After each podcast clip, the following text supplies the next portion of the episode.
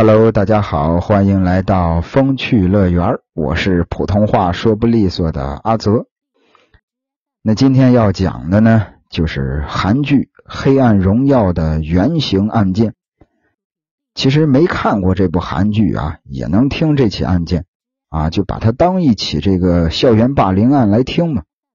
那这事儿呢，是在二零零六年的五月，在韩国。某个报社的记者叫严中英，就是这个记者呀，偶然经过一家照相馆，他看到这个照相馆的打印机里边啊，正在吐出的照片里充斥着那种血腥啊，这种溃烂的伤口。这个当时这个严中英这个记者就被这些照片、被这些画面给震惊了，他就觉得这些照片的背后。或许会有什么隐情。他推开店门，上去询问照片的主人。那这个举动也揭开了当年轰动全韩国的青州女子中学霸凌案。照片的主人说什么呢？说因为没有给霸凌者交保护费，他们拿我侄女的手臂试电夹板的温度。那十六年之后。网飞结合这件事儿进行改编的复仇剧《黑暗荣耀》横空出世，那电视剧的爆红让人们重新回顾当年这起可怕的案件。其他地区的校园霸凌受害者也是纷纷站出来为自己发声。那也是从这个时候开始，人们发现这个电卷棒霸凌事件背后啊，有更多可怕恐怖的事实以及无奈的后续。那要说这个校园霸凌，第一次在韩国社会引起大面积关注是在一九九五年。那会儿啊，绿树基金会的名誉主席名叫金正基，他有个儿子叫金大贤。金大贤承受不住同学的暴行，选择了自杀。打这儿之后，新闻里就经常出现“校园霸凌”这个词儿。二零零四年一月二十九日，因为社会上呼声越来越高了，韩国政府呢就出台了《校园暴力预防及对策法》，而且在全国各地中小学也成立了委员会，啊，去监督这些霸凌的行为。在人们还在观望这项法规是否真正起效的同时，二零零六年，一起耸人听闻的校园霸凌案。悄然发生了。那这事儿呢，还是要回到两千零四年说起。这一年，有一个女学生名叫郑丽。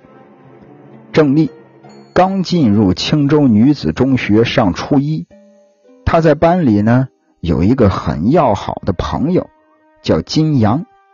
哎，两个人关系非常好，大多数的时间呀，俩人都是一块玩一块吃饭，一块上学，一块放学。那结果没想到呢，从初一升到初二之后，这个金阳就跟郑丽俩人的关系就开始慢慢的疏远了。可能金阳觉得郑丽是非常好的那种好学生啊，那金阳就抛下郑丽，与学校里的一群大姐大开始打交道了。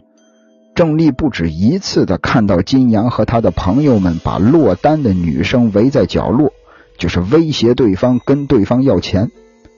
虽然他觉得自己曾经的朋友变成这副德行是不对的，但是呢，他也没有上前去这个阻止对方。零六年四月的一天，一个同级部的女生，课间的时候呢，突然来到了十四岁郑丽的班里边找他。这个女生她也认识，啊，是金阳的朋友。那女生告诉郑丽说，金阳有事儿，叫她出去一下。抱着对金阳的信任，郑丽就跟着女学生来到学校的一间废弃的教室里。此时啊，金阳和他另外三个形影不离的朋友已经在教室里等候多时了。看到金阳。郑丽带着疑惑又高兴的语气就问他呀：“意思是怎么约我在这儿见面啊？有什么事儿吗？但金阳给他的回应是一个响亮的耳光。挨了一巴掌的郑丽也生气了，啊，他就指责金阳为什么这么长时间没见面了？啊，一上来你就打我呀，是吧？有什么事儿不能坐下来好好说呢？这声责问一出，金阳身后的那三个女生迅速的冲上来，对郑丽就开始拳打脚踢，直到郑丽趴在地上无法起身才罢休。此时郑丽才明白。在金阳心里，他早就不是朋友，是猎物了。就像曾经被堵在角落的其他同学一样，自己也成为了其中的一员。那他们打他，是为了什么呢？其实很简单，啊，就是为了让他心甘情愿的当狗。看着郑丽狼狈的样子，金阳走过去，站在他的面前，让他明天放学之前给他们送点钱花花。他们还威胁郑丽说：“如果你这个敢告诉家长或者老师，啊，我保证你会死得很惨。”从地上爬起来的郑丽浑浑噩噩的回了家。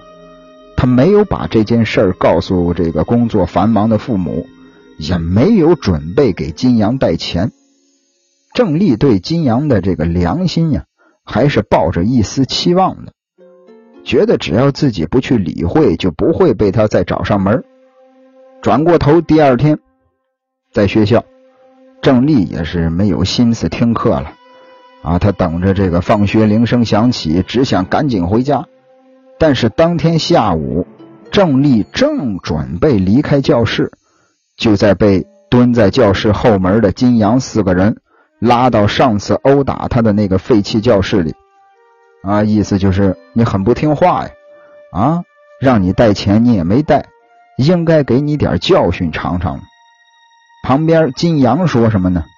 金阳说：“说郑丽呀，啊，我们不是朋友吗？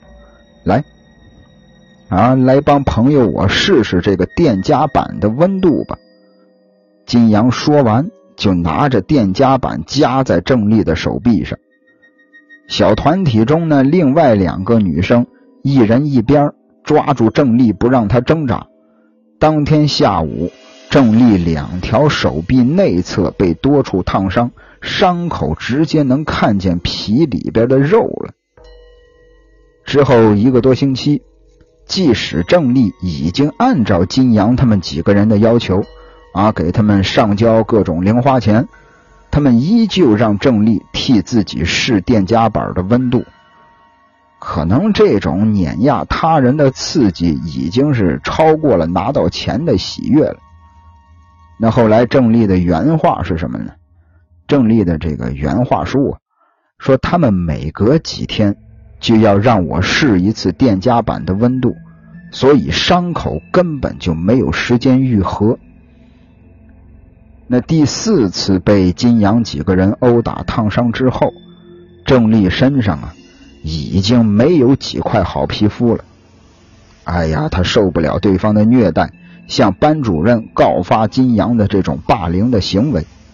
而班主任的反应是什么呢？班主任的反应让郑丽心凉了。班主任看着郑丽说。说为什么他们不打别人就打你呢？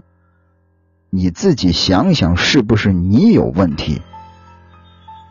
郑丽哭着撩起自己的袖子，让班主任看那些烫伤的伤疤。啊，说是他们的问题呀，啊，是他们太过分了。此时，班主任终于松口了，啊，答应放学之后找金阳几个人谈谈，让他们收敛一点。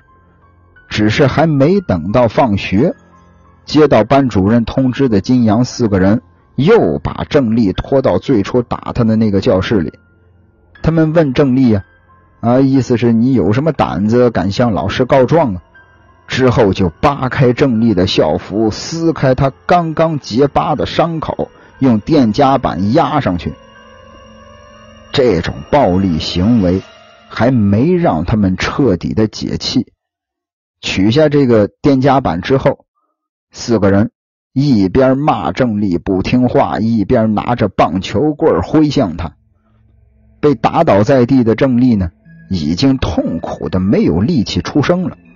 他的反应继续引起了金阳这几个人的不满，意思是我们打你，你为什么还沉默不说话？紧接着又是一顿暴打。那简短结说，两千零六年五月初，遭受精神与身体双重虐待的郑丽支持不住了，昏倒在自己家的卧室里。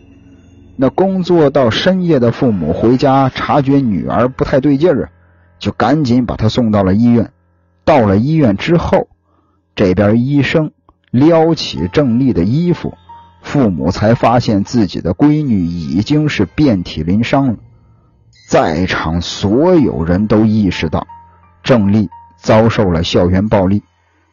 那经过医生的诊断，郑丽的这个尾骨突出，胳膊、胸口、大腿、小腿都有大面积的烧伤，需要住院六个星期进行治疗。那同时呢，小姑娘啊，郑丽啊。经常深夜在梦中尖叫，啊，注意力涣散，意识不清晰，也是需要心理医生配合疏导的。为了替郑丽讨回公道，郑丽的姨妈给自己的侄女拍下伤口的画面作为证据，准备向学校、向金阳那几个人提起诉讼。也就是在这个姨妈打印照片的过程当中，咱开头提到的那位记者。啊，严中英看到了姨妈拍下的这二十多张照片，向他询问了整个事情的经过。那紧接着，二零零六年五月二十九日，这个报社呀写了一个标题，叫《一个中学女生的尖叫》，以这个为标题发表了第一篇关于青州女子中学校园霸凌事件的报道。之后又连续刊登了十一十十几篇的这个案件的追踪报道，在报道当中，对郑丽和金阳几个人也是进行了匿名的处理。但是愤怒的老百姓看了这个报纸之后，都已经开始这个追查到底是谁了，啊，就用现在的话说，已经开始人肉他们了，就是想知道是谁犯下这么大的过错。他们要求公布这个。加害者的姓名。那见到这种情况之后，这边金阳呢，啊，几个欺负人的这几位呢，金阳多次的给郑丽发短信威胁他，啊，警告他不准告发自己，啊，并且给了他一份假名单，让郑丽呢把这份假名单交给警方。另另外啊，金阳还在这个这个讨论中发帖。啊，各种论坛啊，啊，各种评论底下发帖，他说自己是知情人，啊，他公布了假名单中的三个女生的姓名、照片、联系方式、家庭住址等等。很长一段时间里，假名单上的女生和她的家人都遭受了网络暴力的攻击。那金阳这四个真正的凶手，真正的施暴者，毫发无伤。同时呢，学校这边啊，学校是什么反应呢？学校啊，似乎也想掩盖掉这起霸凌案件。学校发言人指出，说这个郑丽的同学告诉他们，郑丽的伤啊，哎呀，其实是骑自行车摔倒了给摔的，啊，这是他自己摔的，不是什么电夹板夹的烫的，不是。那所幸，当时调查这个案件的韩国警方顶住了校方的压力，他们排除了金阳公布名单中的所谓的涉案者，啊，洗白了人家这几个人的污名。那警方呢，还向郑丽的心理医生多次了解了情况，在这个过程当中，他们发现了隐藏在背后的金阳。那根据心理医生所说啊，郑丽呀。经常收到某个金姓的同学的短信，看到短信内容之后，他会表现的十分的紧张，十分的这个手足无措，啊，情绪也有点失控。在他多次疏导之后，郑丽告诉了他，同学金阳啊威胁郑丽不能告发自己。直到两千零六年六月二日，金阳被警方以实施殴打、暴力等行为为名逮捕了。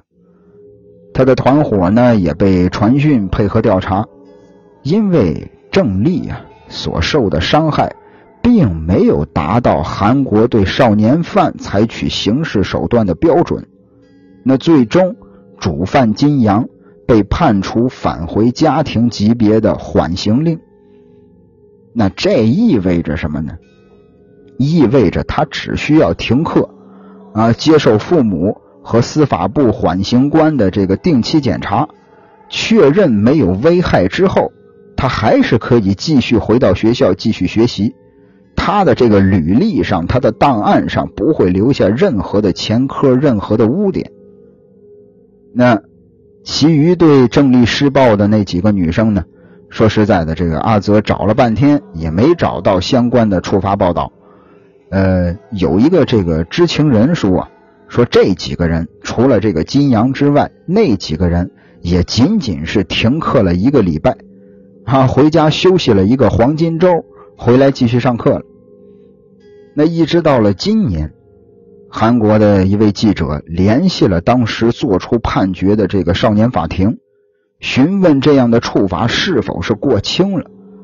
那法院那边呢，接线接线员就解释，啊，意思是这个似乎是考虑到当时金阳是初犯，啊，他初犯呢，经过调查也是事实，所以说才做出的这样的决定。那校方。对忽略金阳霸凌郑丽一事，同样也是辩解，说人家这个金阳啊是这个单亲家庭，啊一直在伯父伯母家生活，可能他的行为被忽视了，而是金阳身边的朋友看到他和郑丽形影不离，都以为他们是最要好的朋友，啊不知道郑丽遭受对方的霸凌了。另外。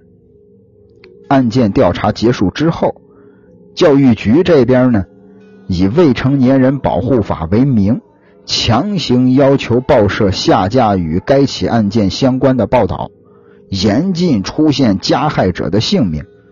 所以现在关于这起案件的案情介绍，都是在这个严中英啊，就是咱开头提到的那个记者，韩国的那位记者严中英，都是在他的这个博客里找到的。那教育部当局也是仅告诉这个各方的报社、各方的记者，说他们会对长期未妥善处理好校园霸凌的教师以及学校采取相关的行政措施。啊，就是这么一句话就搪塞了。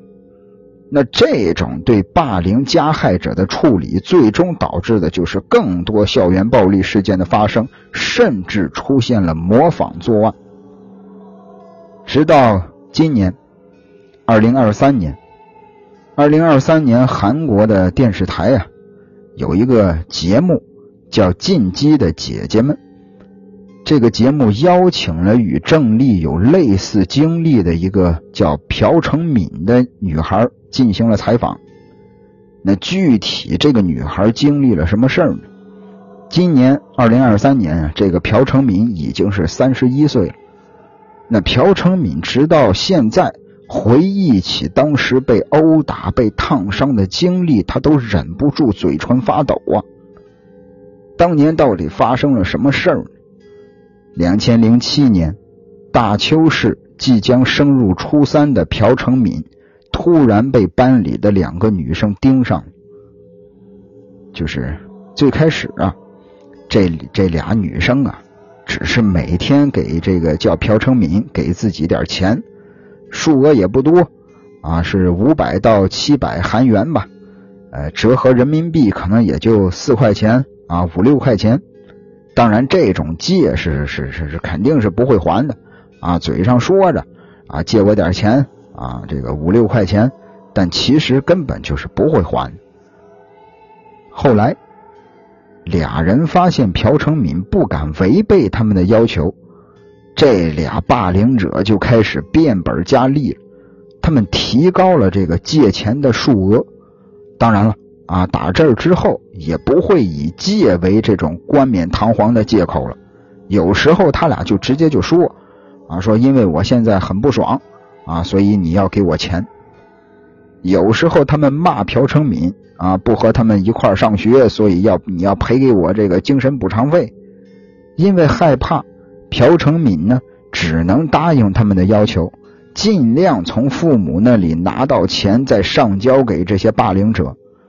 那这种行为让霸凌者就是越来越变本加厉了，越来越这个啊，开始折磨朴成敏。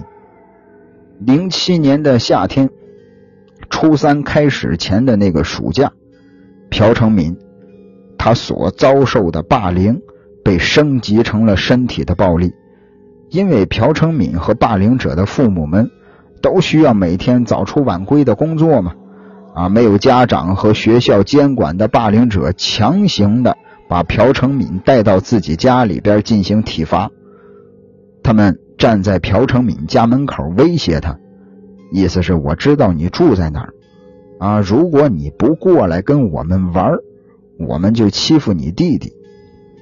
朴成敏有一个弟弟，为了保护弟弟，朴成敏选择独自承受霸凌者的殴打。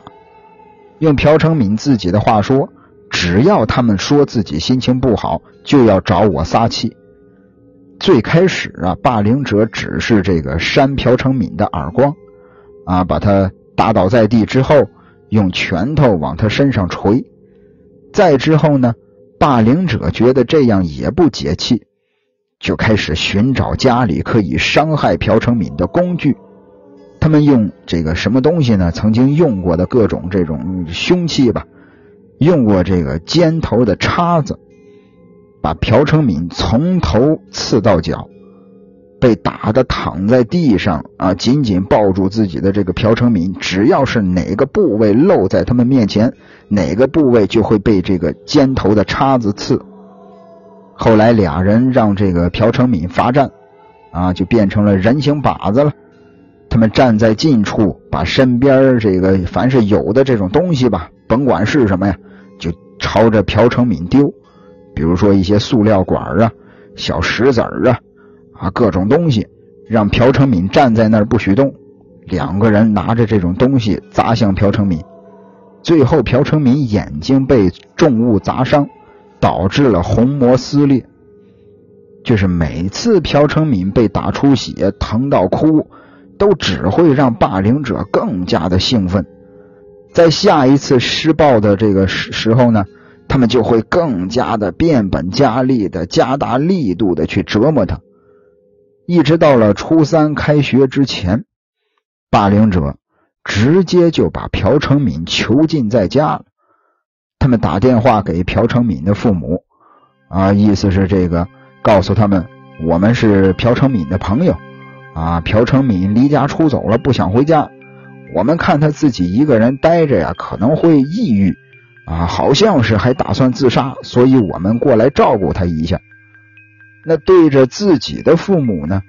这俩霸凌者也是同样的说辞，意思是这个朴成敏呀离家出走，无处可去了，所以呢要在咱们家待几天。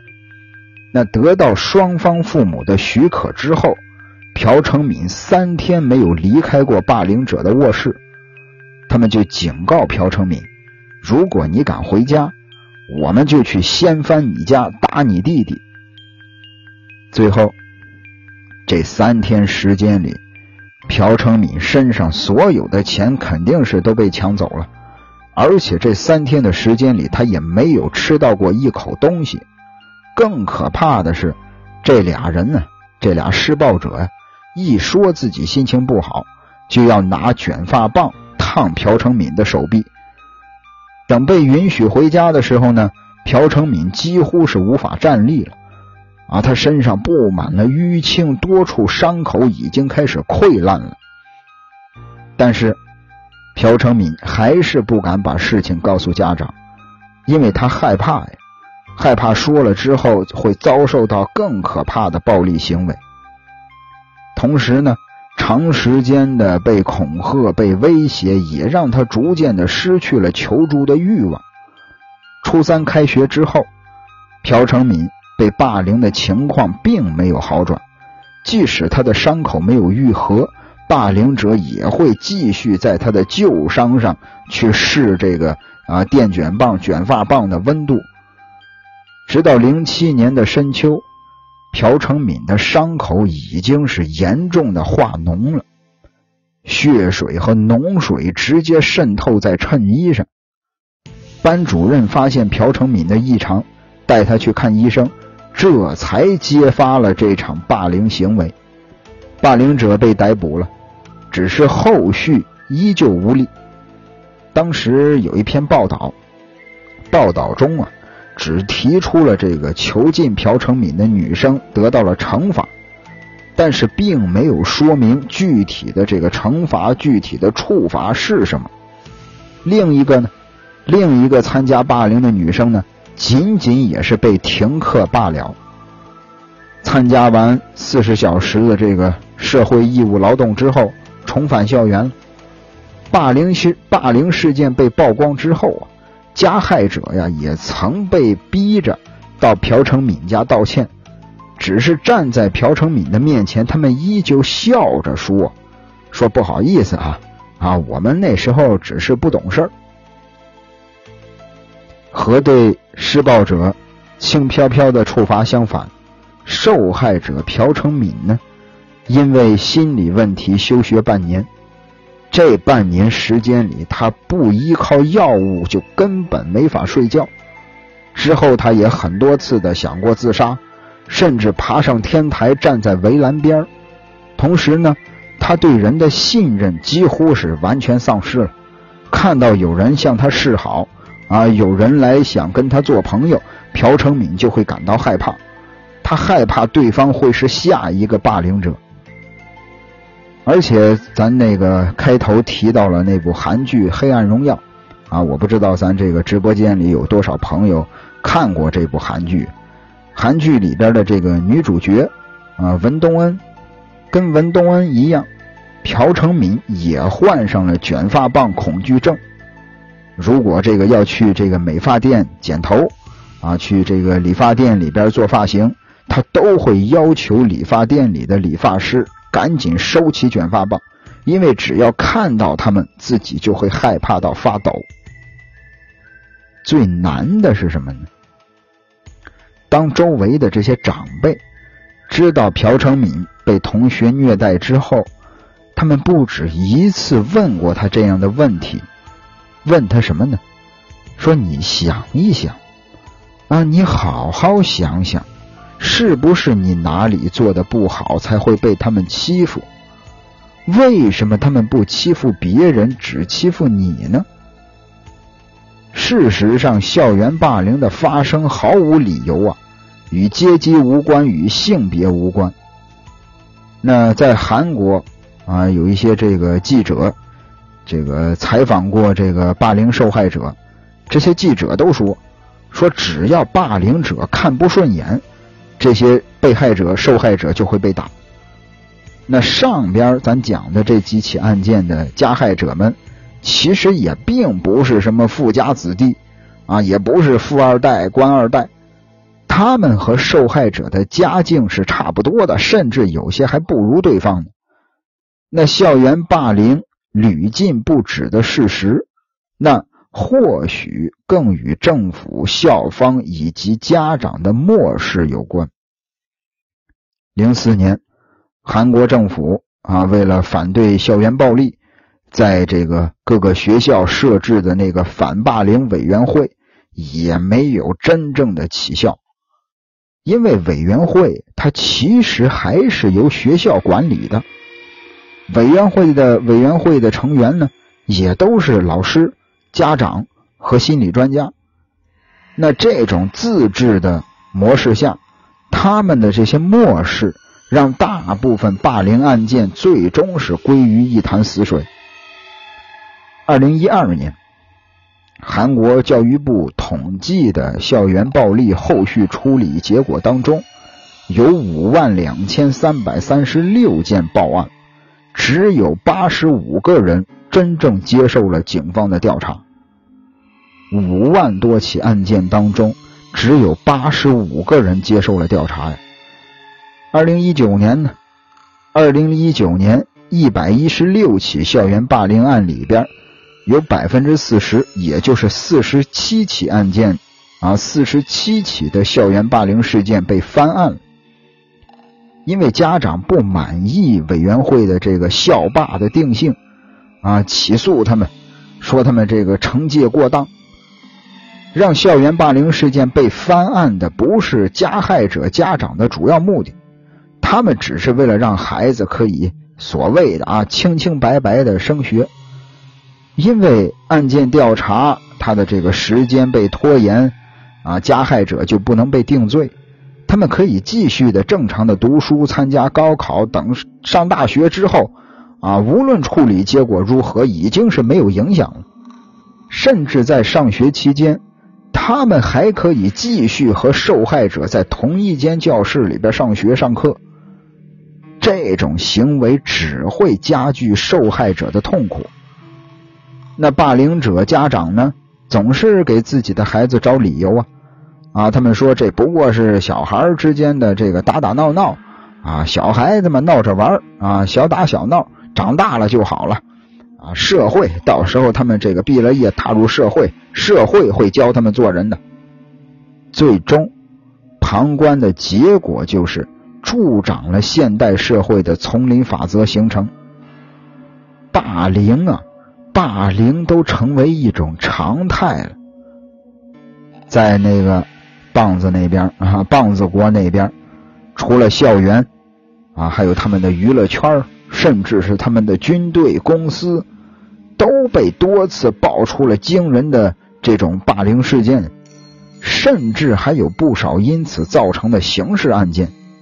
每一届啊，韩国政府都关注过校园霸凌这个问题，因为它在校园中出现的越来越普遍。韩国现任的这个总统啊，尹锡悦上台前，他就承诺啊，说自己将提高这个校警的预算。校警啊，学校的校，警察的警，校警说要提高校警的预算，五年之内啊，每年增派一千名执法人员保护学生的安全。结果显示呢，二零二二年五月，这个尹锡悦上台之后。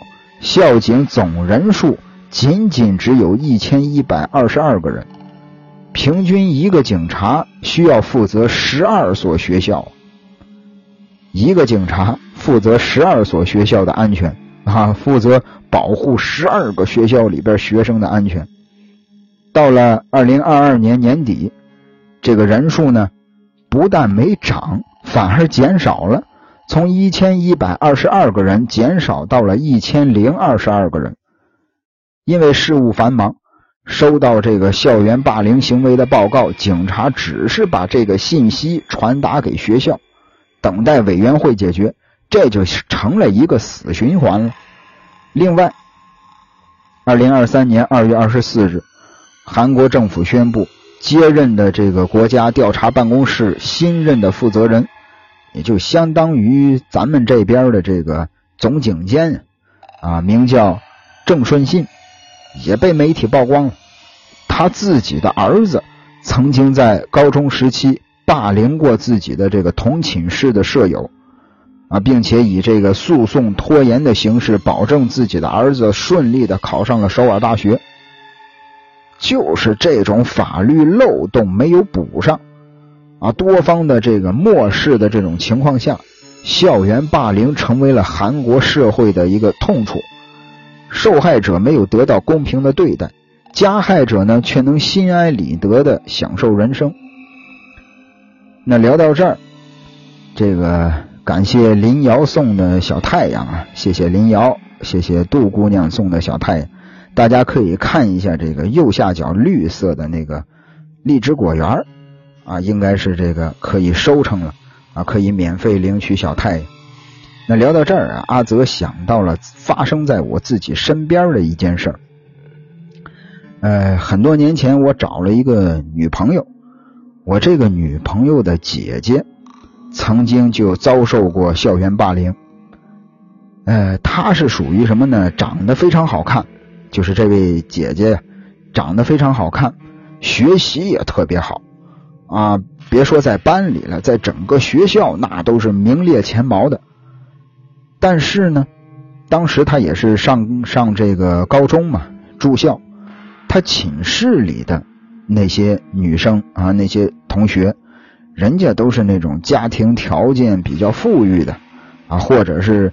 呃，家庭条件不富裕呢，但是喜欢跟着这些家庭条件富裕的人屁股后边当跟屁虫的这种，他寝室里的这些女生就开始这个孤立他，就是孤立我当时那个女朋友的姐姐啊，咱就简称她叫姐姐吧，就孤立这位姐姐，然后呢，也是各种啊欺负她啊，这个因为这个这个姐姐呢，她跟自己的班主任关系比较好。经常跟班主任聊天然后大家伙就说她是专门给这个班主任打小报告的。哎呀，整的全班同学都开始孤立他。哎，到了后来，有一些男生就开始对他动手动脚的，就从语言暴力就开始动手了，就变成了这个肢体暴力了。后来，啊，我这个前女友的姐姐就患上了抑郁症。哎呀，最后家里也是没办法了。当时这个家也是农村的嘛，他家里也是农村的，也不懂什么抑郁症啊，而且是很多年前的事儿。那会儿也可能也没有抑郁症这个词儿，也不懂这些，直接就把孩子送到了这个精神病院。感谢陆乌龟啊，谢谢陆乌龟送的小蝴蝶、小星星，直接就把人家送到精神病院。以为孩子这是得了精神病，送到精神病之送到这个精神病医院之后呢，他是抑郁症啊，抑郁症他又不是这个傻子啊，又不是疯子，他自己是有思想的。其实他有时候他的想法跟正常人也差不多，他就觉得我又不是神经病啊，我能来这个神经病院吗？他就找了这么一个空当，自己偷着给跑了。他从这个精神病院跑了之后，发生了一件事其实现在在想挺可怕的。当时他没直接回家，他出了精神病院之后呢，就随便找了一辆公交车，坐着公交车就是在公交车上漫无目的的就走嘛。走着走着呢，他就突然想这个下车了，他就下车了啊。毕竟他是也是有抑郁症嘛，咱也不知道他具体脑子里在想些什么呀。他就想下车，他就下车了。下了车之后呢，正好就在他的面前有一栋楼，还挺高的啊。当时那个年月、那个年代，可能这个十几层的楼就算是大高楼了，反正也挺高的。他就想着，哎，我想上楼顶去看看。他就，哎，当时好像是还没有电梯，他就一层一层的往上走，最后走到了这层楼的这个天台。他就站在天台上往下看，看着看着呢，他自己就哎，慢慢的踩到了这个天台上边的这个边缘这儿，踩上去了，站到了这个这个楼体的很边缘的地方。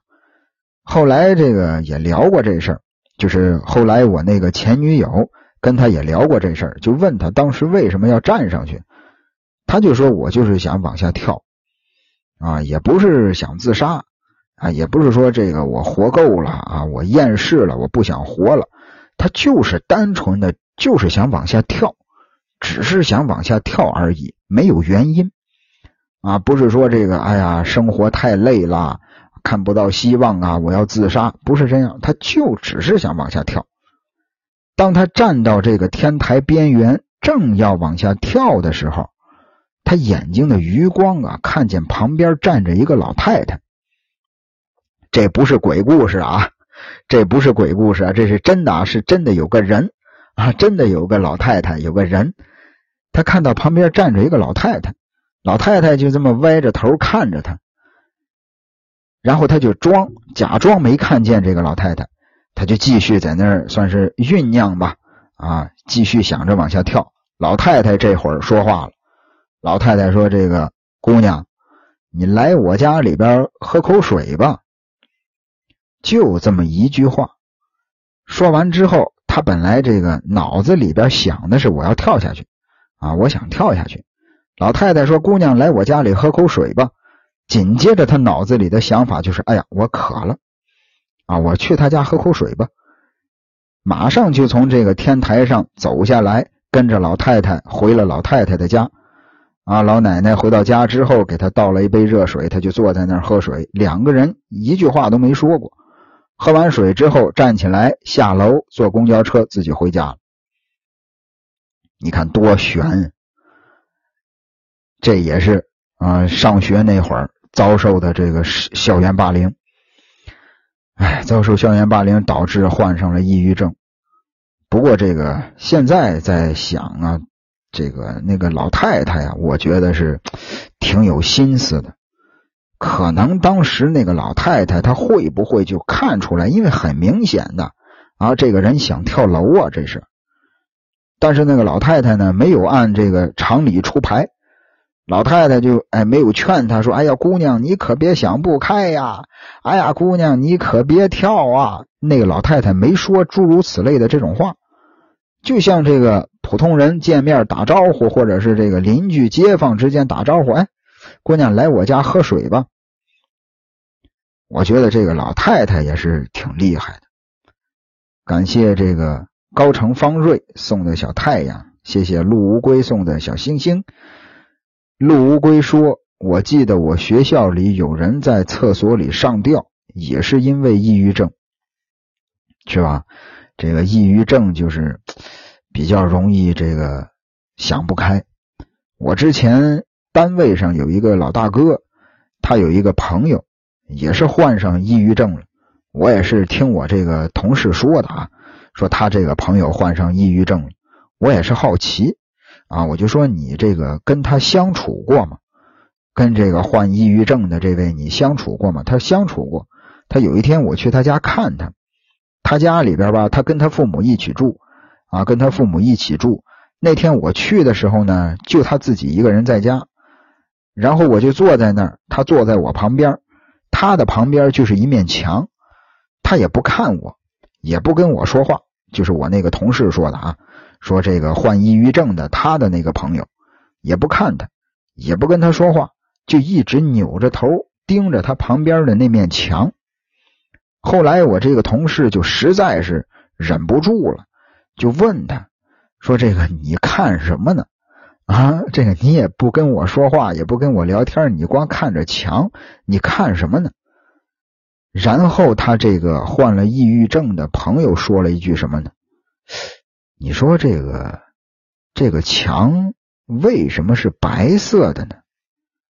为什么是白色的？我把它刷成蓝色的怎么样？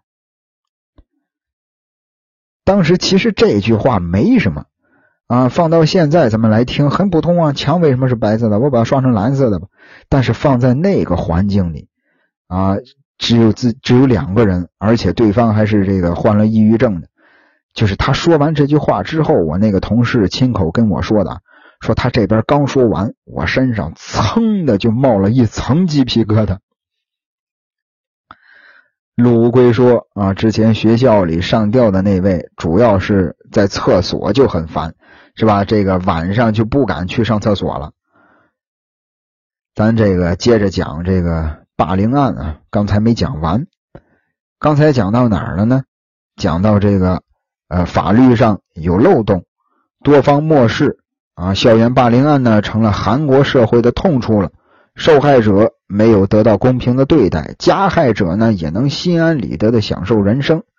那因此，为了避免这个孩子受到伤害，或者是呃替孩子伸张正义吧，不少的韩国家长们选择了私刑正义。私刑啊啊，老百姓讲话了，动用私刑，私刑正义，校园霸凌。成了保险公司或者是某一些商家的摇钱树了。从两二零一八年开始吧，二零一八年，韩国社会上就出现了校暴解决师，啊，就是校园暴力解决师，简称校暴解决师。他们可能是一个人，或者是一个团体，你只要去购买这个保护套餐，就会有纹身的哥哥，或者是纹身的叔叔、大花臂叔叔啊、大满背哥哥，去保护这个人出入校园。那这种所谓的这个保护服务呢，一个星期的收费是二百八十万韩元。另外还有这个更高级一点的套餐了啊，更高级一点的套餐里边有一个很重要的项目。叫复仇啊，专门替你这个复仇的。你被同学欺负了，你去找这个校报解决师，你买他这个套餐啊，我就买这个复仇这个项目。然后这些花臂哥哥啊，大满背叔叔啊，这个花腿姐姐就去给你报仇了。那比如校园霸凌事件发生之后，帮忙到现场取证。或者是直接到加害者的父母的公司去要挟，要求赔偿，就是这些服务啊，都是这个校报解决师的这个套餐里边的。那解决师呢，每次出动啊，是这个每次这个出勤呀，是四次，出勤四次就收费二百万韩元。除了这些啊，花臂哥哥啊，花腿姐姐对孩子进行保护之外。那校报解决师呢，还提供亲戚专案。什么叫亲戚专案？就是从业者呀会伪装成被霸凌者的亲属，除了陪同孩子上学放学，还会对加害者施压。一天收费五十万韩元。虽然说这个价格高昂啊，啊，就是这种类似雇佣兵职业吧。一经推出，可以说是四个大字生意兴隆啊，好评不断。韩国当地的媒体呢，就曾采访过一名从业者，就是采访过一名校报解决师。他说什么呢？他说自己这个仅开张半年，就已经接收到了好几百起的委托了。另外，你像这个三星啊。啊，各种的这种保险公司啊，也都推出了霸凌险。霸凌险呀，一个保险公司你可以买霸凌险。这个少的呢是五十韩元，高的呢是一万六千韩元，也是根据年龄、根据性别收费的。啊，所谓的这个收费啊，就是参保费嘛，买保险要参保费，就能保证孩子啊在被这个。呃，这个霸凌之后，就是被他们这个反校报委员会确定这个孩子受到了霸凌之后，能获得五十到三千万韩元不等的一个治疗费。另外，这个三星保险，人家也说了，啊，他们还会另外补偿一百万韩元的律师费。就是这些，咱刚才说的以上的这些私刑项目。都源于受害者家长对学校以及政府长久的不信任，他们觉得委员会没办法给孩子安全的环境，加害者呢也没有得到相应的惩罚，所以必须通过自己的方式给孩子公平。孩子已经是处于难以再去学校的状态了，而学校的处理很是令人不满。对于家长选择以暴制暴的行为。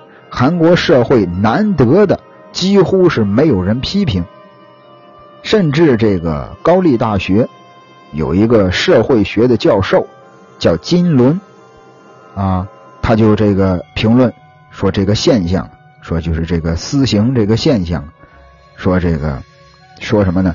说这个司法正义呀，无法从根本上解决校园暴力的问题。那回回归到咱之前聊的啊，咱之前这个聊的那两起卷发棒霸凌案，青州校园霸凌事件，他的这个肇事者的近况被知情人公布到了网上。他过得怎么样呢？和家人过得很不错啊，好像已经当了母亲了。这是那位金阳，大家伙还记得吧？那第二位。啊，另外那俩施暴者，把人家朴成敏啊囚禁在自己家的那俩大邱校园暴力事件的两名加害者，一个呀在慈善团体做后勤，啊，获得了慈善捐款，还考取了社工执照。另一个呢，当了护士了，拿了护士执照。而再看受害者这边，青州事件的受害者名叫郑丽，转学之后已经是没有任何的消息了。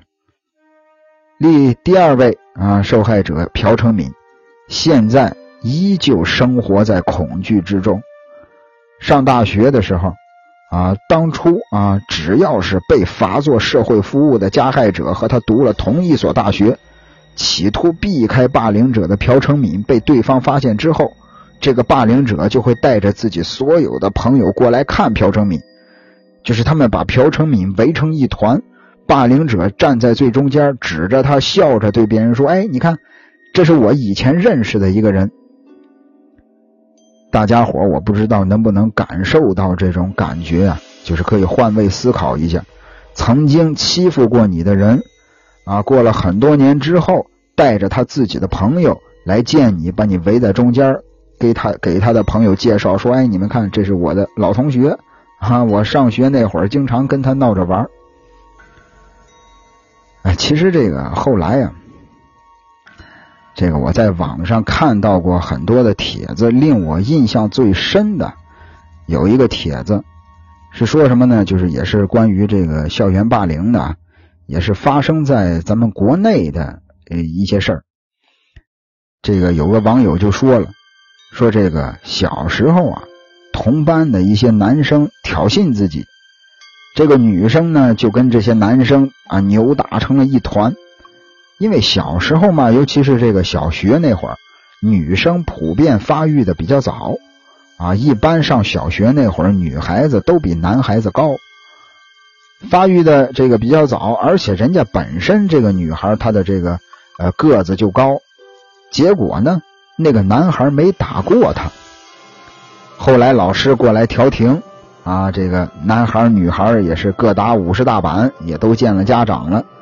见完家长之后，这个女孩就是被挑衅的这个女孩，她的母亲说的第一句话，大家伙能猜到她母亲说的第一句话是什么吗？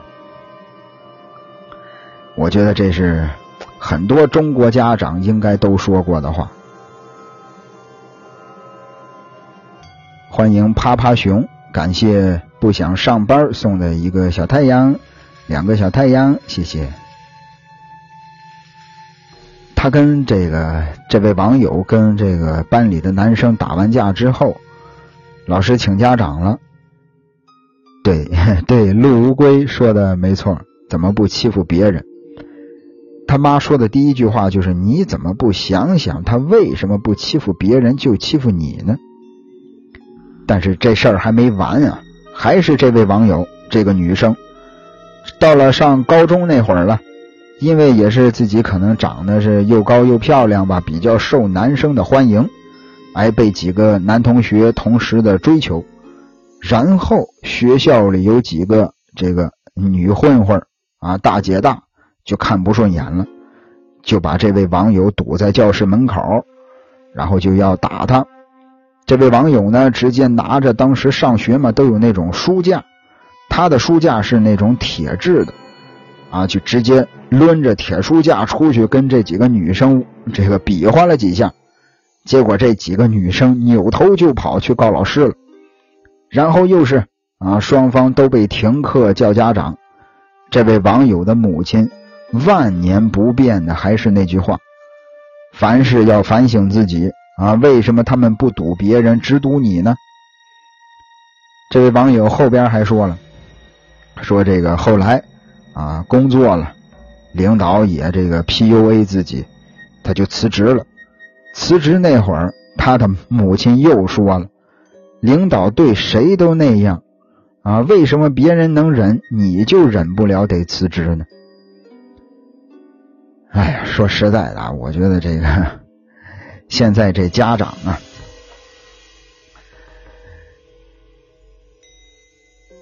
就是看完了这网友的这这个亲身经历之后，说实在的，我心里挺不舒服的。为什么呢？因为这个我父母也说过同样的话，也说过同样的话。但是啊，这个这个社会上啊，这个世界上啊，很肮脏啊。阿泽就一直认为这个世界是无比的肮脏、无比黑暗的这么一个地方。但是呢，它总会有那么一点光亮啊，总会给人那么一点希望。比如说啊，另外一位网友分享的自己的一个经历，他这个也是啊，跟班里的同学打架了，班里的这个。呃，坏小子欺负自己，他就反抗，两个人就打起来了。老师来了之后呢，同样是各打五十大板，然后请家长。家长来了之后，这个被打的这个被欺负的这个同学的家长就觉得自己的孩子被欺负了啊，怎么来了之后劈头盖脸还说我孩子，还熊我孩子，这是为什么？老师说什么呢？老师对这个家长说。哈，也是一句很经典的台词啊！大家伙能猜到吗？老师跟这个家长说了一句很经典的台词老师说：“一个巴掌拍不响啊！”啊，这个还是叫孩子自己回家想想原因吧。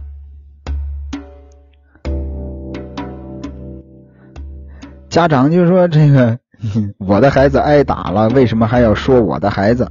老师说一个巴掌拍不响啊！你的孩子肯定也是有原因的，你回去自己反省一下吧。紧接着，这个父亲抬手就打了老师一个耳光，老师当场就要暴起呀！老师马上就要暴起的时候，这个父亲说了：“你看这个巴掌响不响？”我操！我觉得这个当爸的真是太伟大了。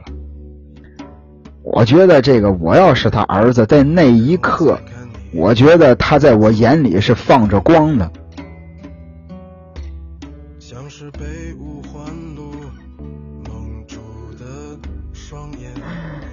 老师说：“这个一个巴掌拍不响。”他抬手给了老师一个耳光。你看这巴掌响不响？哎呀，说实话，当时我在网上查资料，我看到这个帖子的时候，我都特别激动。其实我现在讲的时候，我都有点激动。我觉得这个当爹的真有样。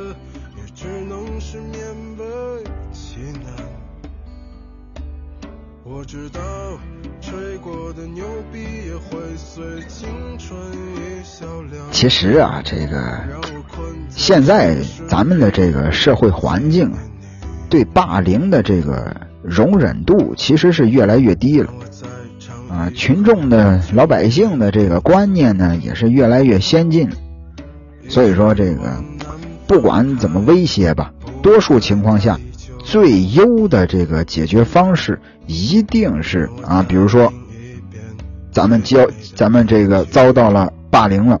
啊，甭管是校园霸凌还是这个职场霸凌，自己遭到了霸凌了，最好的一个解决方式一定是先告诉你信任而且信任你的人。注意啊，一定是你信任而且也得是信任你的人，家长啊，老师啊，啊，包括这个呃警察呀，一起商量对策，千万。最最不要干的一件事啊，千万不要干的一件事就是说，哎呀，忍忍就能过去。他欺负我了，哎，可能明天就不欺负我了，啊，忍忍就过去了。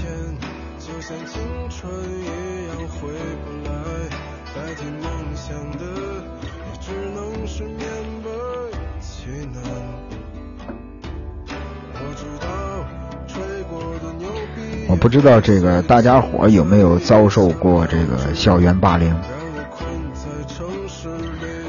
嗯，我曾经吧，嗯，遭受过。其实也我也不知道我算不算是遭受了这个校园霸凌了。是什么呢？从小啊，我的父亲呢，就是阿泽的父亲呢，就教育我说：这个做人呢，一定不要怕事儿，但是也不要惹事儿。这是我小时候我父亲经常跟我说的一句话：千万别惹事儿，但是事儿来了不能怕事儿。后来这个也是啊，我爸爸就担心我在学校被人欺负呀，啊，被人打呀之类的。因为他也知道我们当时上小学嘛，我们班里边有那么几个坏小子，哎，他也是担心我被这几个坏小子欺负，然后他就直接教给我，说这个如果他们欺负你呀，你就跟他们打，你就跟他们打，你呀不要打他们的肚子，没有用，你就打他们的鼻子，打他们的鼻子，他们的鼻子出血了。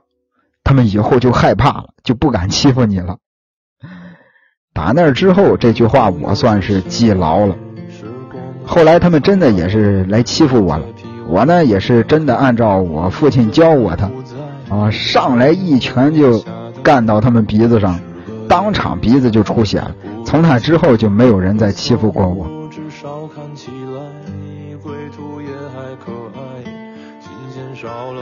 其实这个有时候我也明白，这个，哎呀，需要非常大的勇气才能反抗。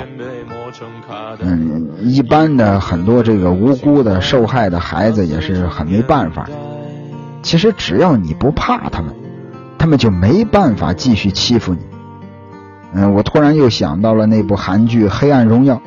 在这部剧里边，少女时期的东恩，她没有任何人可以给她真正的帮助，没有一点温暖。那现实中呢，起码有家人，啊，起码有这个身边的朋友。陆乌龟说，初中都带刀上学，对我这个对你这事儿我有印象啊，你之前跟我说过，呃，然后我还问你，我说你是不是东北的？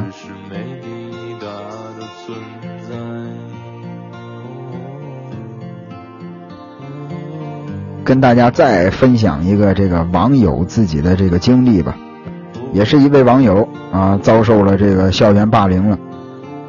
这个回家之后，他这个呃家里的家长就说：“他打你了吗？打了。你打赢了吗？没打赢，没打赢，明天再去找他。他就是打赢了回家有奖，打输了呢，第二天再约，直到六年级。”啊，六年级那会儿，有一次打一个先动手的女生，学校里的很多的这个问题学生啊，就是坏学生啊，所谓的，全都跑过来给他加油，就是给咱这个分享经历的这位网友给他加油，啊，给他递凳子腿儿，给他递皮带。就在这个时候，他突然发现自己已经成了问题学生中的一员。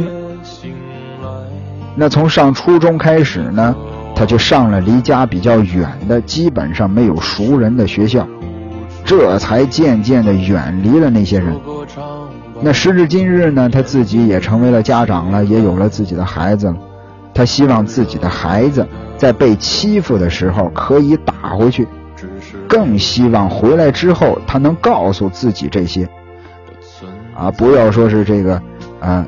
你不知不觉的被拉进了那种施暴者的队伍。其实你看这位家长，我觉得就很很理智，很很理性，啊，这个教育自己的孩子很有一套。你看他不但教育自己的孩子要这个勇敢的反抗，他还教育自己的孩子，你不不只是反抗那么简单，你不要变成了施暴者。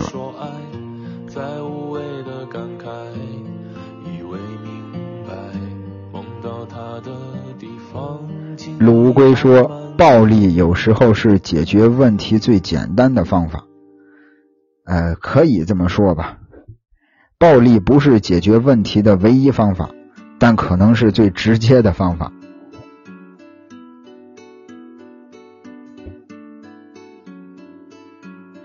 但是，但是还是说有些事儿吧，能不靠暴力解决啊？能靠这个智力解决，能动脑子。”啊，这才是真是有本事的。毕竟将来踏入了社会之后，参加了工作之后，还是要靠这个，要靠脑子去这个生活嘛，要靠智慧去这个赚钱，是吧？所以说呢，还是尽量呢用自己的智慧去解决问题。老是用暴力解决问题啊，脑子可能慢慢的就锈了。来来一首这个安静一点的吧。这个再跟大家分享一个这个网友的经历吧。一个网友遭受校园霸凌时候的一个经历。他学他说这个上学的时候啊，这个有一个小学的女生很可爱。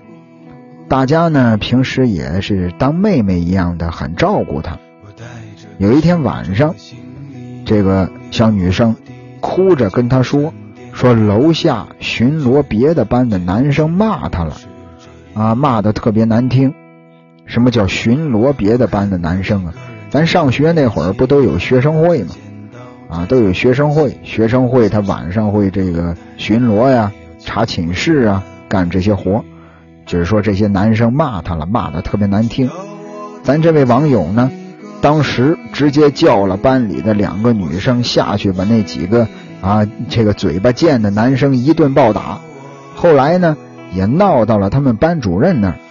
闹到了那儿之后呢，他也是挺直腰杆子，坚持自己没错。然后那几个男生又被自己的班主任揍了一顿。啊，这个网友也说了，说嘴巴贱就活该被揍。他说现在呢，时至今日，自己的儿子已经是快五岁了，他时常的就跟自己的儿子说，说你是男生，啊，不管在哪儿，你要让着女孩子，不要欺负同学。但是有人欺负你，你就给我还手。回来之后呢，记得要告诉妈妈，妈妈永远都会保护你的。你看。很温馨呀，对吧？这个母爱跟父爱它就是不太一样。母爱呢，给人感觉更温柔、更委婉；父爱可能就比较直接，啊，比较过瘾的那种。就像咱这个之前讲的这个，啊，自己的孩子在学校跟别的同学打仗了。打完架之后，老师跟跟这位被打的父亲、被打的学生的父亲说：“你看一个巴掌拍不响，你儿子可能也有问题，也有错，你回家反省一下吧。”当场，这位当爸爸的抬手给了老师一个耳光，说：“你看这巴掌响不响？你看这个父爱啊，跟母爱啊，还是不太一样。母爱总是给人感觉很温暖。”陆乌龟说：“六百块钱的声卡音质怎么样？”我也不知道啊，咱也没用过那六百块钱的声卡呀，咱用的一直是这二三百块钱的。我估计呀，应该也是跟二三百块钱的差不多，好也好不了多少。真正好的那声卡都好几千。这个陆乌龟怎么突然要又问声卡了？是想想想加入我们这个？播客电台的大家庭吗，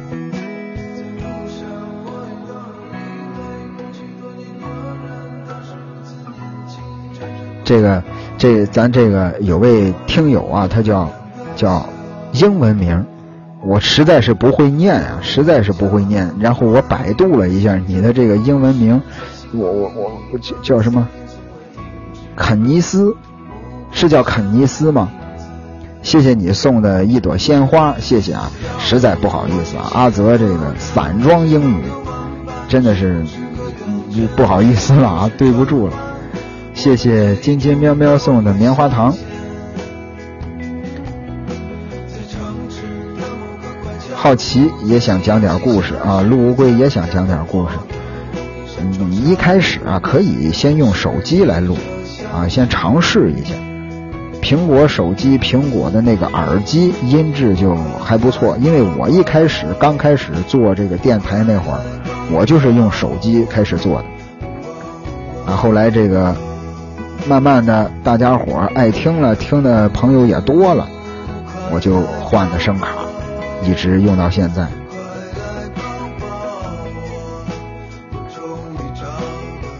刚开始呢，还是这个用手机可以先试一下。万一咱这个说句实在的啊，说句这个不好听的，你可能坚持不下去了，那你这声卡不就白花这钱了吗？感谢燕南，谢谢燕南送的众星捧月。哎呦喂，这太厉害了！这词儿“众星捧月”，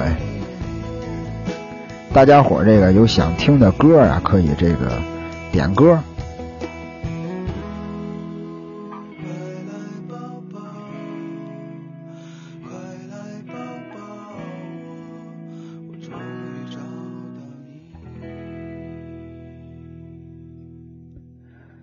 大家伙最近有没有看这个《灌篮高手》啊？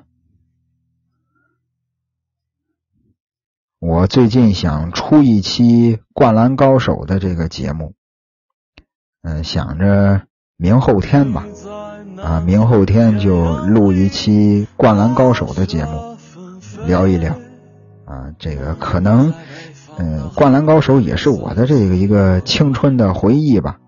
想简单的聊一下，可能呢没办法聊的跟那期行尸走肉时间那么长啊，但是呢也会聊一下自己的感受和一些看法、一些回忆吧。当然也会聊一些大家伙不知道的一些细节、一些事儿啊，有关这个《灌篮高手》的一些事儿。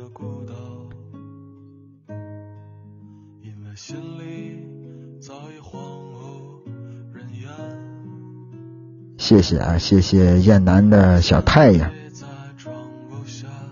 陆龟说，还是觉得《灌篮高手》的漫画好看。我没有看过《灌篮高手》的漫画，我看的是当时这个电视上演的动画片然后漫画的话，我呃《悠游白书》也没看过。漫画的话，我看的比较少，看过《七龙珠》啊，《七龙珠》还看过什么？柯南。啊，哆啦 A 梦，还有一部比较小众一点的，叫《小忍者哈图利》。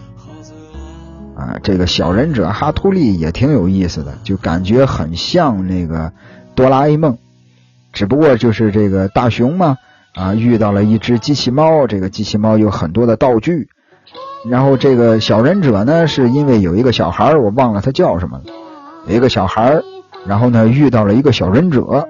这个小忍者会各种的忍术，各种的这个忍术道具，也是帮着这个小孩处理各种问题，跟这个哆啦 A 梦是一个套路，只不过就是把机器猫换成了一个小忍者，还挺有意思的，而且也不长，一共就十几十几本吧。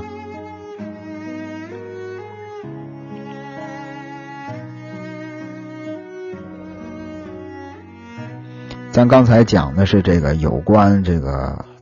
韩国校园暴力的一些事儿，顺便呢，最后也聊了一下咱们国内很多网友自己的一些经历啊，一些感受。那一会儿呢，跟大家伙再分享一起案件啊，这起案件呢，多少跟校园暴力沾点边儿啊，也怎么说呢，有点灵异啊，有点这个灵异的感觉。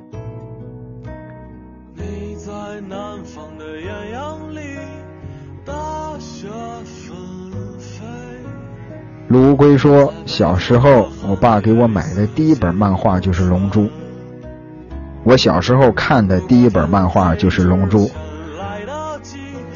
那这么说的话，咱们咱俩小时候看的第一部漫画都是《龙珠》了。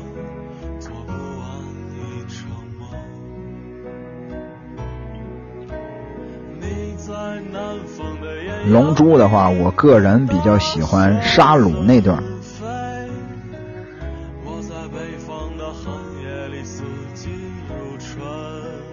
当时我们我们那会儿这个看漫画呀，是不是买？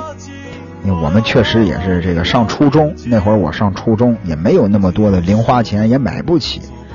当时呢，这个学校附近呀有一个这个书吧，就是去他那个那个就相当于是一个书店吧，但是它但是它叫书吧，里边各种小说、漫画，哎呀多了去了，什么都有。但是你进去看呢是要消费的，五块钱。买一杯橙汁儿，你就在那儿随便看看一天都行。当时我们就是啊，这个拿着五块钱去买一杯橙汁儿，就在那儿看一天。金金喵喵说看叮当，对我们这个呃，我们小时候这个在电视上看这个哆啦 A 梦也叫小叮当啊，机器猫。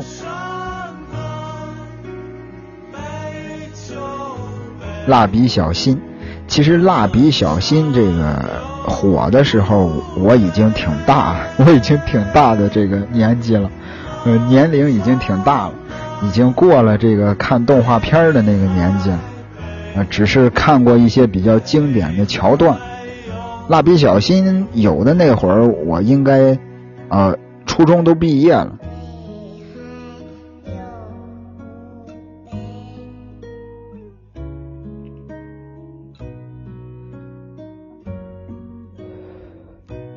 租书，啊，我们那会儿其实他这不属于租书，是属于去他这个店里边消费，然后能免费在那儿随便看。后来呢，再大一点，我们就流行这个租碟。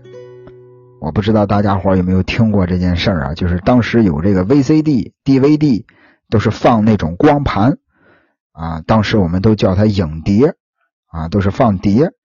都是有那种专门的一个小店门口写着租碟，然后呢拿着十块钱算是押金，把这十块钱压在他那儿，然后呢满屋子啊全是影碟啊，全是 DVD、VCD，在里边挑挑自己喜欢看的电影，租了之后拿回家看，看完了给他还回来，一天一块钱啊，也不也不给他这一块钱，就让他从那十块钱押金里扣。哎，什么时候这十块钱押金扣完了，就再给他十块钱继续租。当时我们叫租碟。欢迎斩于马下。刚才说了，给大家讲一起跟这个校园霸凌多少有点关系的一个真实的案件。这个案件呢，本来是要放到这个恐怖案件里边讲的。那今天正好讲的校园霸凌嘛，也有关系，就正好跟大家伙分享一下。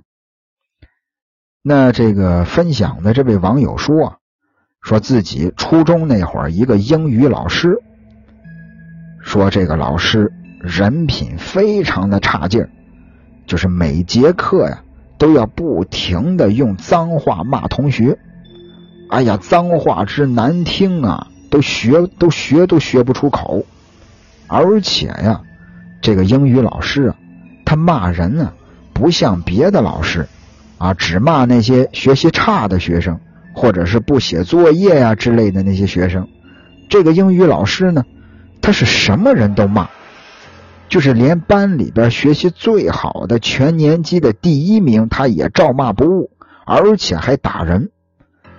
当时他们也就是十三四岁的小姑娘吧，这个英语老师啊，就撕着人家的脸蛋拉着他的脸，一直给他拉到讲台上。当着全班同学的面开始抽这个女同学的耳光，一抽就抽几十下，最后这个女同学的脸都肿的老高。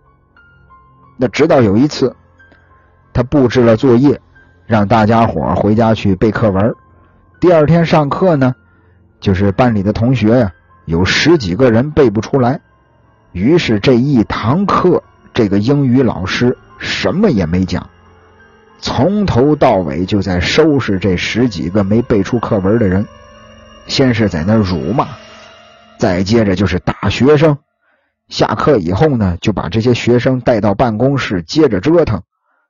那如此这般，第二天出事儿了，就是第二天上学呀，这个发现学校的墙上啊写满了大标语了，写的什么呢？写的某某某死全家，这个某某某就是那个英语老师的名字啊。这英语老师叫这个李二蛋，李二蛋死全家。只要是能写字的墙，全都写的满满的，连厕所里边都写满了。这么大的事儿，学校里当然是要调查的。一开始啊，就调查那几个。啊，前一天被他打的那几个十几个背不出课文的那些学生，大家伙呢，谁都咬死了不承认，那学校也没办法呀。那最终这件事儿就不了了之了。而这个英语老师呢，就真的死全家了。啊，就是这事儿，我刚才说啊，这事儿多少有点灵异，就灵异在这儿。这个英语老师最后真的死全家了，怎么回事呢？就是他的母亲呀和他的妹妹呀，据说啊，跟这个英语老师的性格是一样的。那杀人的这位呢，就是他的妹夫。哎，由于这个不堪他们全家的侮辱，终于拿起菜刀把他全家都砍死了。那出了这件事儿之后，咱的这位网友啊，分享这个案件的这个网友，他就在想，想说这个做人呢，还是啊，不要做太多的这种亏心事儿、缺德事儿啊，不然人家骂都能把这个全家都骂死啊，也可能也可能是这个自己有点迷信吧，但是这事儿也太巧了。那以上就是这个。关于另一种校园霸凌的一个真实的一个事情吧，啊，之前咱讲的校园霸凌是这个学生欺负学生，那这件事儿呢是老师欺负学生，老师教导学生是应该的啊，但是也要注重这个方式方法啊，像是这个说脏话骂学生，这说实话真不应该。欢迎有本事来锤我。有本事来锤我！咱们现在改成九点直播了，你是不是还是以为是十点开始啊？对呀，改成九点了。从昨天吧，昨天这个我直播，你好像没没来是吗？从昨天开始改成的这个九点，以后这个九点播了，因为十点播播完了之后呢，就十二点多了，然后我睡觉的时候呢，就快一点了。哎呀，这个时间太晚了，我也是这个，我也是这个三十三十多岁的人了，我有点熬不住。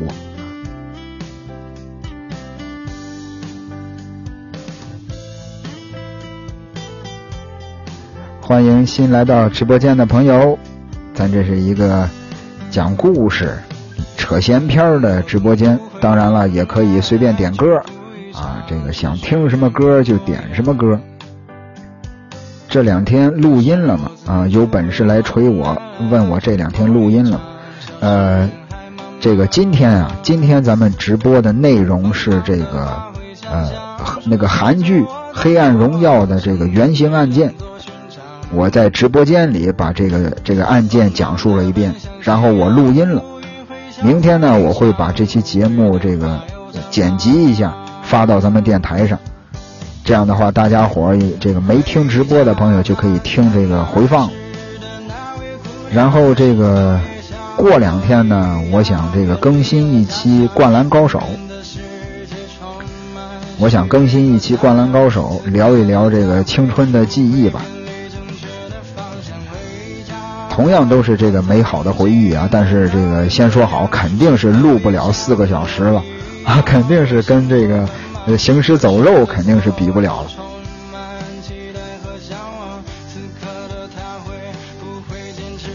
其实说实在的，为什么这个行尸走肉那一期能录四个小时呢？是因为当时那段时间里啊，我正好在重刷这部剧，我正好在从第一季开始，第一季的第一集开始往后刷。一直刷到第十三季吧，好像是还是第十四季，就是刷到大结局。所以说有很多的细节，我又发现了，啊，又又有了很多新的感触。所以说就是一聊起来就没完没了的，就录了四个小时。那我录这个《灌篮高手》这一期呢，我肯定也没时间把《灌篮高手》从第一集开始开始看一遍。啊，所以只能是说一说我对这个刚上映的这部电影的感受，以及一些这个《灌篮高手》背后的幕后的一些有意思的趣闻。陆乌龟说还是喜欢这个弩哥是吧？我这个第一次第一第一遍刷《行尸走肉》的时候，我是特别喜欢弩哥的。而且这个弩哥这个角色，他是漫画里边没有的角色，他是这个整个剧组原创的一个人物。我一开始我第一次刷的时候，我很喜欢弩哥，而且弩哥刚一出场，他的第一句台词儿就是 “mother fuck”，他的第一句台词儿就是这个。然后这个后来二刷的时候。就是我准备这个《行尸走肉》大结局了，我一看要大结局了，然后我就开始从第一季又开始重新刷。我从第一季重新刷，刷着第二遍的时候，我就比较喜欢这个瑞克了。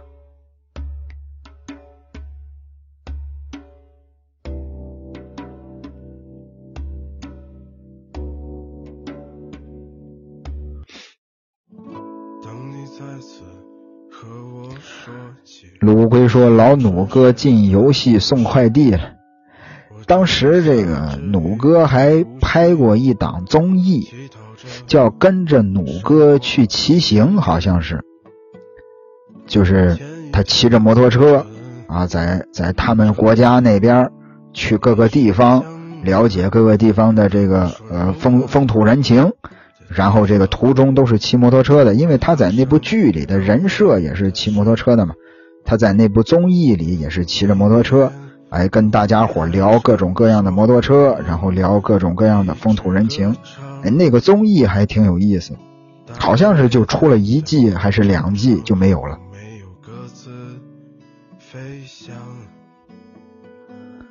青春和瞎子一起变成了哑巴。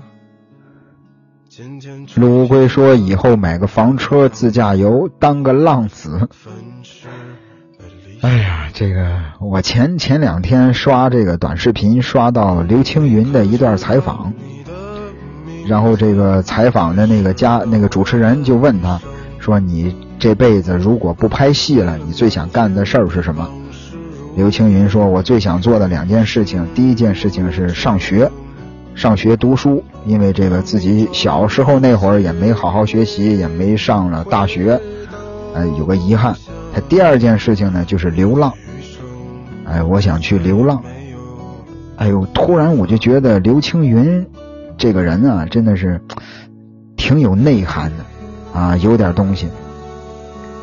有本事来锤我说，我的梦想就是买个皮卡，拉着自行车到处狗转悠。这这句话呀，是这个有本事来锤我说的自己的老家话吗？说的这个淄博话吗？哎呀，这个其实简单来说，这个你像这个陆乌龟说买个房车自驾游当个浪子，有本事来锤我说哎买个皮卡拉着自己心爱的自行车，其实简单来说就俩字儿自由。对吧？之前呀，很久之前有段时间，我一直在追《海贼王》。当时我就在想，为什么《海贼王》这个这个动漫啊，这个动画片这么受欢迎呢？而且在追的人大多数啊，百分之七八十都是成年人在看。后来我明白。啊，《海贼王》整个动漫说的就是俩字儿：自由。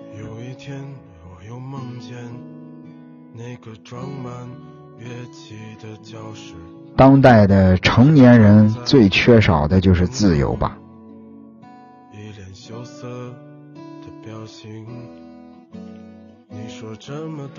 我二十二三岁那会儿，二十二三岁那会儿有一个想法。就是想这个搞一辆自行车，骑着这辆自行车环游中国。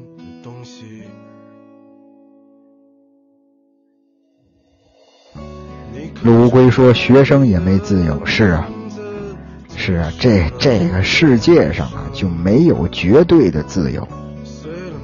可能当有一天你真的买了房车，真的开始自驾游了，你会发现。也有很多东西在束缚着你，也并不是真正的自由了，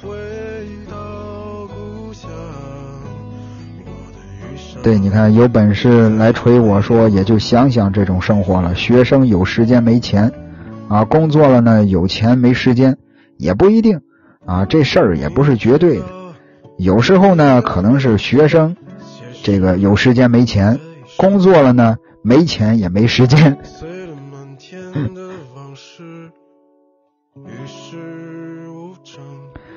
陆龟说：“这不巧了，我现在二十三，也想骑车狗晃悠。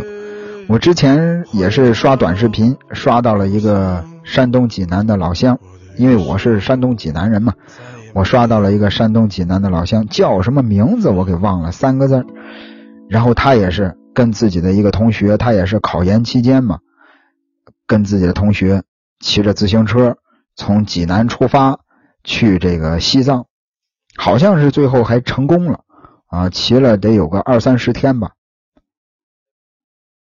有本事来锤我说买了自己梦想中的自行车，去不了梦想中的地方。哎呦，这句话说的，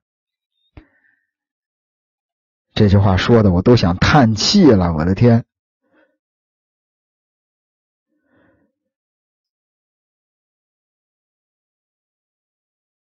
怎么办呢？生活就是这样，但是这个，如果说你的梦想是想是是想去一个地方的话，我觉得总会有机会的，对吧？你比如说马上就要五一了，哎，五一大家伙总会有这么几天假期吧？趁着假期去自己想去的地方。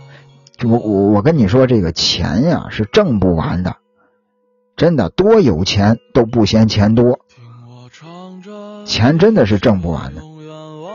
但是我也是这个，我之前刷短视频啊，人家说的一句话，我觉得挺在理儿，因为我确实也是亲身的去体会他这句话了，我我亲身经历他这句话，他说这个，在你二十多岁想去一个地方的时候，一定要去。因为等到你三十多岁再去的话，你的那种心境，这个地方给你的感觉就不一样了，真的是这样。你像前前两天吧，上个月，呃，三月初吧，还是四月初来着，我刚去了这个香港。其实我之前去过一次，我之前一八年那会儿吧。还是一七年，好像是一七年那会儿我去过一次，然后我香港这地方我是有这个一种情怀的，啊，我特别喜欢这个城市。我一七年那会儿去的时候特别的兴奋，特别的激动，然后玩了一个星期，回来之后呢也是整天想着还想再去。这不，呃，应该就是四月初，我忘了是三月初还是四月初了，我这脑子不记事儿。然后又去了，也是玩了有个六七天。但是真的，感觉真的跟第一次去完全不一样。不是说那地方变了，是我的这个心境变了。一八年那会儿我二十来岁，现在我都三十三岁了。真的，同样的地方，同样的一片海，你坐在岸边，心境真的是不一样，想的事儿、看到的风景，真的不一样。所以说，有想去的地方，趁着年轻，抓紧去。斩于马下说：“这个波单爱了，这个波单几乎都是民谣吧？我觉得大晚上的听点民谣是吧？安安静静的聊会儿天儿啊，不想搞那些太燥的音乐。有本事来锤我说，在医院工作，节假日休息不了。哎呀，那真是这个也挺辛苦的。”那在医院工作应该也有假期吧，有年假之类的。卢龟说：“感觉大家的工作都很正式。什么叫都很正式？什么样的工作属于不正式的工作呢？”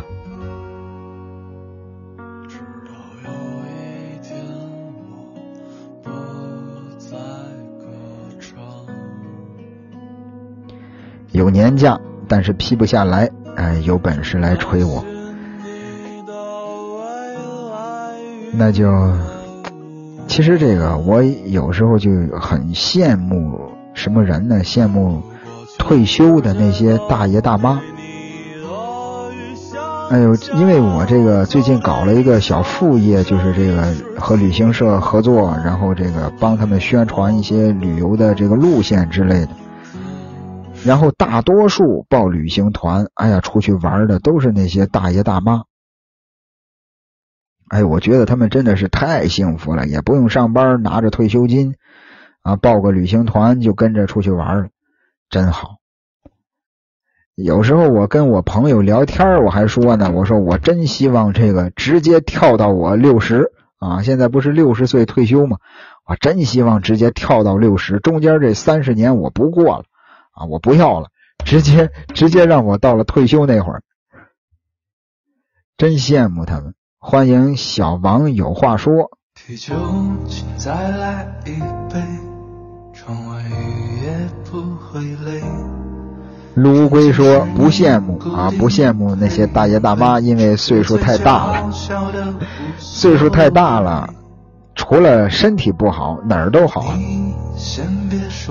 鲁这个有本事来锤我也说啊，老了身体不行了，到时候骑几十公里山路，身体肯定受不了。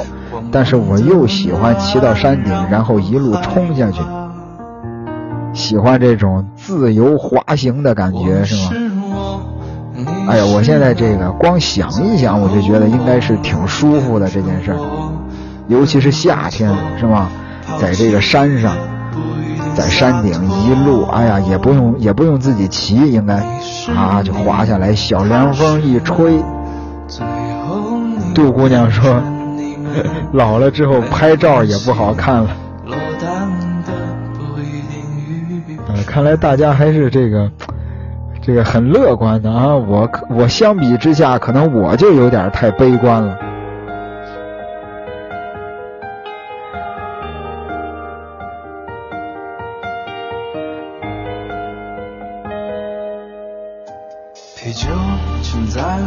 啊，还不用担心会撞到人是吗？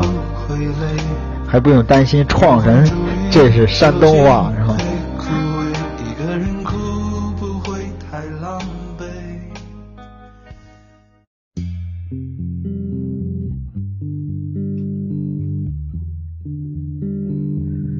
这首歌大家听过吗？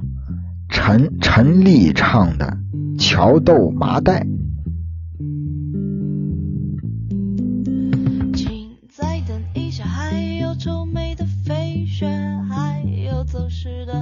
觉得他这个歌名有点意思啊，《桥豆麻袋》。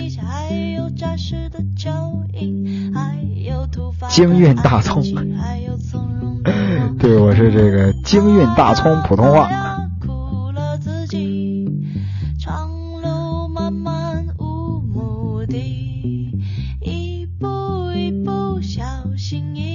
桥豆麻袋，对，就是这四个字对，杜姑娘说这不是一句日语吗？对我刚才就是这意思。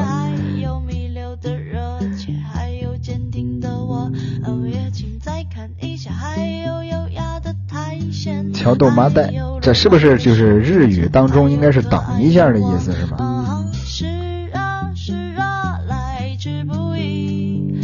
红豆泥斯密马塞，等一下，对我我记得这句话应该是等一下的意思。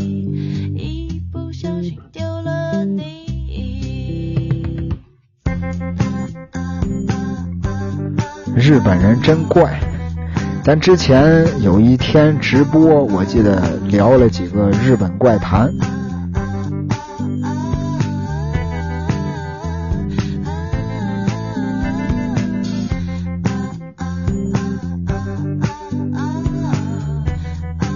咱直播间里有没有这个懂日语的朋友啊？我之前这个认识了一个一个同事吧，算是同事，然后呢，他就会说日语，当然可能不是很流利啊，但是会说。我问他，我是你是怎么学的？他说我是看动漫学的。哎呦，我觉得那也挺厉害的。看个动漫还学会说日语了，语言天分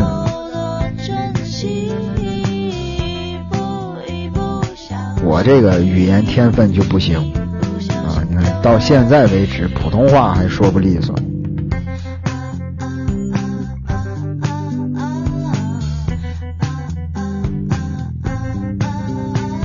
欢迎 Maggie，欢迎马吉。马吉有没有看过一部美剧叫《行尸走肉》啊？马吉有没有看过《行尸走肉》啊？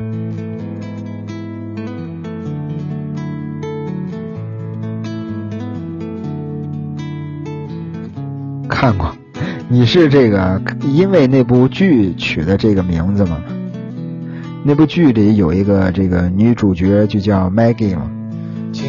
吹起了风，我一个人在海边的夜里发抖，忽然又想起我那荒唐又无聊的人生。我努力偏离了航道，被家暴后来反杀那个不是那个被家暴后来反杀那个叫什么来着？哎，我这记性真是不行。前段时间。那个看的时候啊，啊叫卡罗尔，啊叫卡罗尔被家暴后来反杀那个叫卡罗尔，呃，Maggie 呢是那个农场主的女儿，是这个格伦的媳妇儿。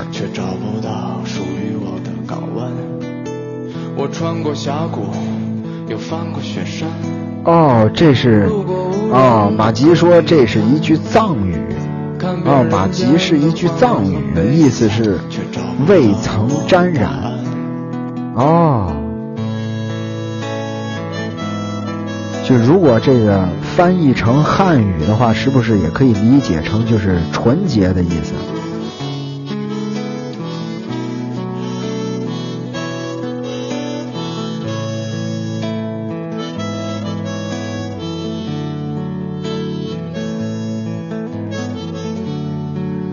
啊，纯洁纯净。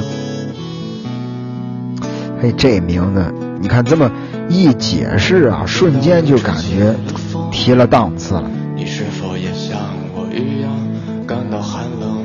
忽然间想起就是我其实就是特别喜欢这种这种背后啊有寓意的这种名字。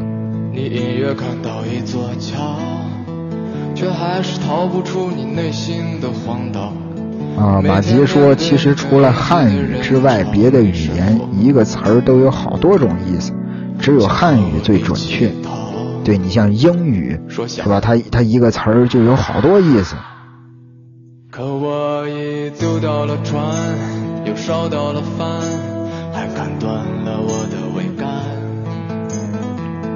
来到那片有你的海滩，却找不到。那在这个呃藏藏语里面，阿泽怎么说？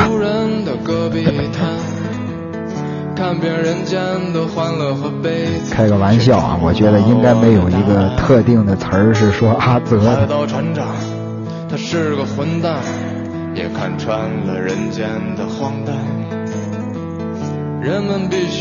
学了啊，陆无归说学了这么久英语。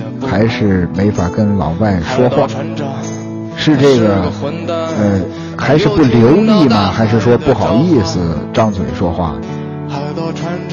我之前，呃，去过那个塞尔维亚，去过塞尔维亚。我是这个，我的这个英语水平大家是有目共睹的，就是散装英语嘛。我在那儿出过最离谱的一个洋相。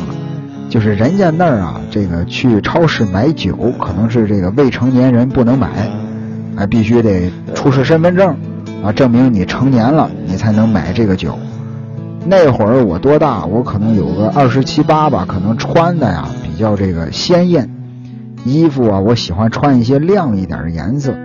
可能人家超市里那人呢，感觉我比较年轻，然后人家那儿法律规定嘛，必须成年了才能买酒。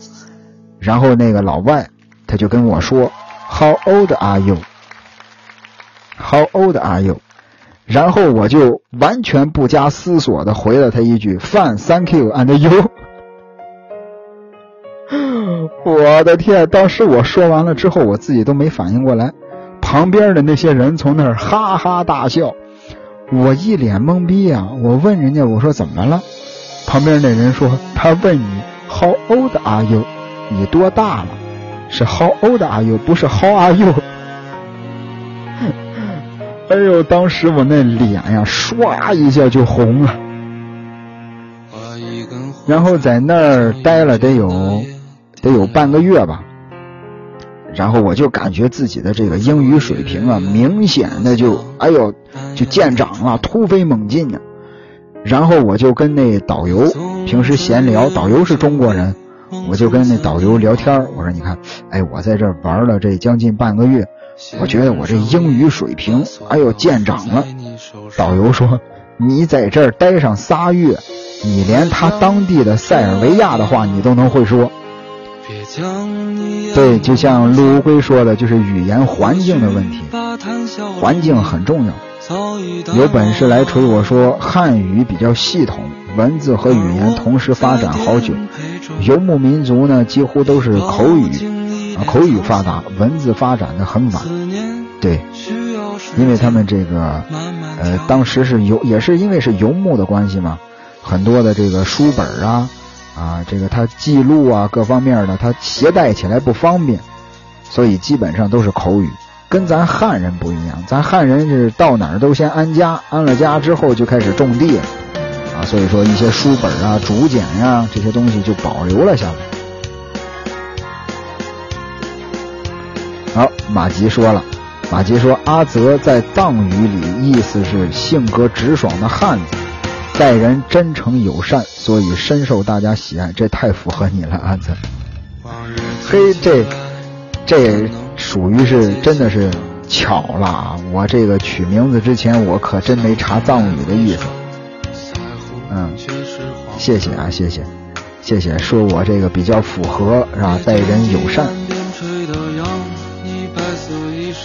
陆辉说，以前小学课都有满语课。我我我我们那时候没有，我上小学的时候，我到了小学六年级，马上就要上初中了，那会儿才有的英语。我上小学从一年级到五年级就没有英语这门课，到了六年级才开始学的英语。周末还是不直播嘛？啊，有本事来锤我问，呃。不播了吧，明天这个录节目吧，明天录一期这个电台的节目，然后这个周天呢也是这个好歹的让我休息一天，哈，这个勤勤恳恳的工作了一个星期了，就一个一个礼拜就休息这一天，让我也歇一歇。周六呢，哎，今天是周几啊？啊，今天是周五，周六呢想录一期这个《灌篮高手》的节目。马吉说名字和人很符合嘛，则广大的意思。哎呦，这名字，让马吉这么一说呀，我都我都琢磨着这名字是不是太大了，我是不是有点这个扛不住啊？有本事说，我还想着就我的医院工作经历写点灵异，可以呀。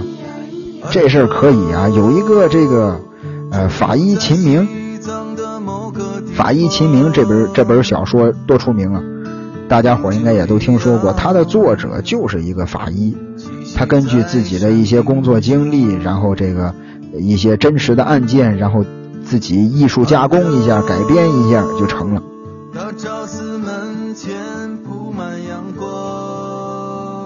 有本事来锤我说是在康复科和肿瘤科，太有料了！好家伙，这么多料，你可以给咱们这个撞鬼投稿啊，可以给撞鬼实录投稿啊。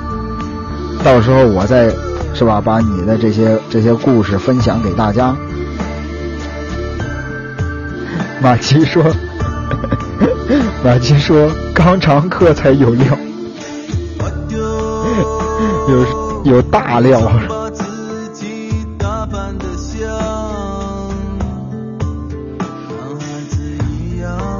你们太有才了。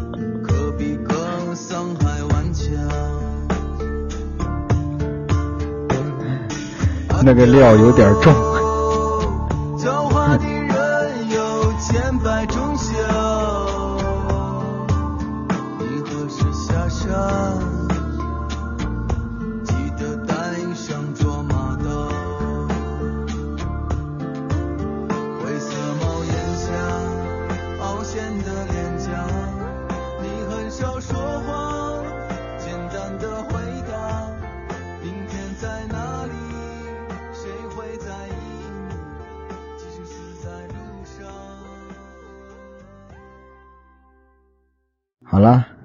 今天的这个直播就到这儿吧。咱下一回直播是下周一，下周一的晚上九点，是九点啊！大家，咱现在改成九点了。下周一晚上九点，风趣乐园，大家伙没关注的可以关注我一下，别到时候再找不着我了啊，那就尴尬了。好吧，咱今天的这个直播就到这儿结束了。各位晚安。